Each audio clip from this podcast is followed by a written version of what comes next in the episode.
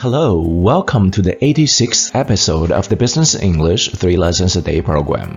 I'm your host, Dr. James Ma. Today is August 21st, 2020. Lesson 1 Externality. In marketing, externality refers to the effect when the sales of certain product impact the sales of another product or products made by the same company. The impact can be both positive and negative.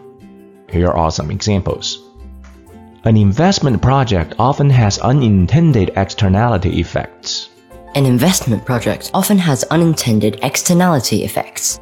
Common externality effects include cannibalism and the spillover effect. Common externality effects include cannibalism and spillover effect.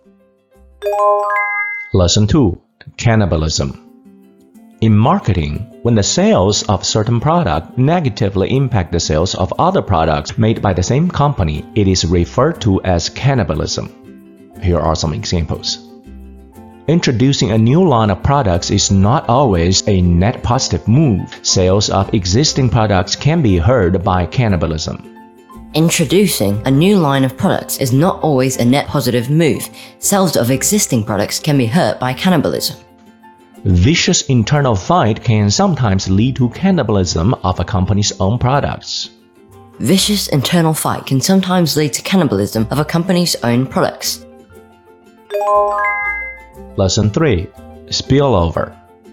Though spillover effect can be both positive and negative, spillover often refers to the positive impact by the sales of a company's product on the sales of the company's other products. Here are some examples. The iPhone division at Apple is not only a huge success in itself, but has also provided a significant spillover effect on music downloads and app and peripheral sales of the company. The iPhone division at Apple is not only a huge success in itself, but has also provided significant spillover effect on music downloads and app and peripheral sales of the company.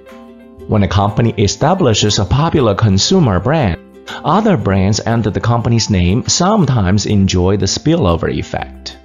When a company establishes a popular consumer brand, other brands under the company name sometimes enjoy the spillover effect. Now, a real world example. Counterpunch, August 7th, 2020. In the 1920s, Pigou gave an analytical solution to the concept of externalities that occur when external costs and benefits spill over to third parties. He advocated a tax on any market activity that creates negative externality, spillover costs to third parties. A typical example of a negative externality is pollution. A variety of Pigouvian taxes are prevalent today to address negative externalities. Carbon taxes on fossil fuels are an excellent example of a Pigouvian tax. Similarly, taxes on tobacco, sugary drinks, and plastic bags are imposed to reduce consumption and to create a more socially optimal outcome. Do you know? When a company introduces a new, exciting product, the company must use extra caution so as not to cause any major cannibalism. Take Canon's recent mirrorless camera EOS R5 as an example. By introducing the market's first digital camera with 8K video capability, it has generated a level of excitement among many loyal Canon users and even some Sony and Nikon users. Excitement not seen since the introduction of 5D Mark II. If Canon gets too generous and put too many top features into the R5, however, it runs the risk of R5 cannibalizing on its professional video cameras such as the C200 line.